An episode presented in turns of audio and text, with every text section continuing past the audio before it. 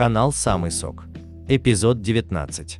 Краткий пересказ поэмы Пушкина «Кавказский пленник». Поэму «Кавказский пленник» Александр Сергеевич посвятил другу и герою войны 1812 года Раевскому. Благодаря семье Раевского поэт впервые попадает на Кавказ, где вдохновляется красотами и самобытностью людей. Поэтому Пушкин героями произведения сделал хрупкую девушку и смелого юношу. Их встреча повлияла на обстоятельства, которые в обычной ситуации изменить было бы невозможно. Вечером в одном из аулов отдыхают черкесы и вспоминают бои, в которых сражались. В аул въезжает джигит, который тащит за собой русского пленника, который привязан арканом.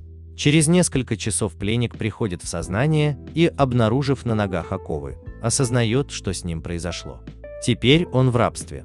На героя нахлынули мысли о прежней жизни в России, любви и свободе.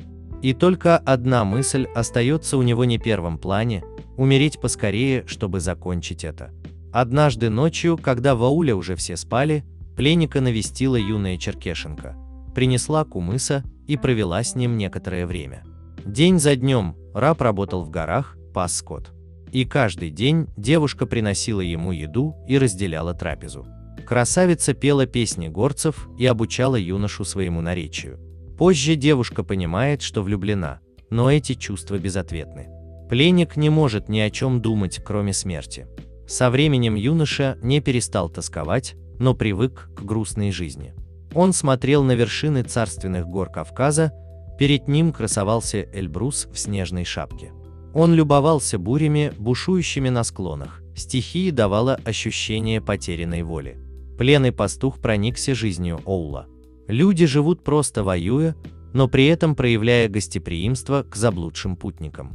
Он смотрит, как местные парни джигитуют, шлифуя военное искусство. Пленнику нравится местная одежда, снаряжение, а лошади – это неотъемлемая часть жизни горцев. Однако влюбленная горянка – женщина. Ей война ни к чему. Она пытается уговорить парня забыть дом и свободу и даже собирается обмануть брата и отца, чтобы не выходить за нелюбимого. Но уговоры никак не отзываются в душе пленника. Он признается девушке, что не любит ее и не сможет полюбить, так как сердце занято безответной любовью и просит горянку забыть его. Но сердцу не прикажешь, девушка не сдается и просит пленника снизойти к страданиям любящей души. Утром они расстаются молча. После этих событий девушка не посещает любимого, и он проводит время в одиночестве, продолжая мечтать о свободе. В один из дней в ауле остаются женщины, старики и дети, а все мужчины отправляются в очередное сражение.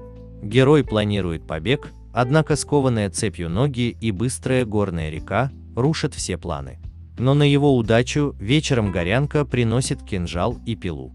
Девушка помогает герою избавиться от оков. Юноша предлагает бежать вместе, но спасительница отказывается, помня, что ее любовь безответна.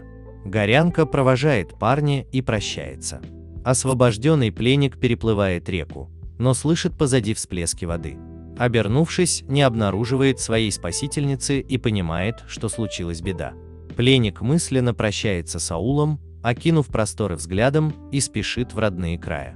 Поэма раскрывает мысль, Человек не знает, где потеряет, а где найдет. Красота слога, которой славится Пушкин, посвящена красоте человеческого духа. Гордая горянка, пленница своих чувств, освободила кавказского пленника. Освободится ли он по-настоящему, покинув аул, открытый вопрос. Потому что можно вернуть свою волю, но гораздо сложнее – вернуть самого себя. Об этом побуждает задуматься бессмертное произведение поэта. В эпилоге Александр Сергеевич делится радостью по поводу окончания ожесточенной войны и тому, что каждый теперь может путешествовать по Кавказу без опасений.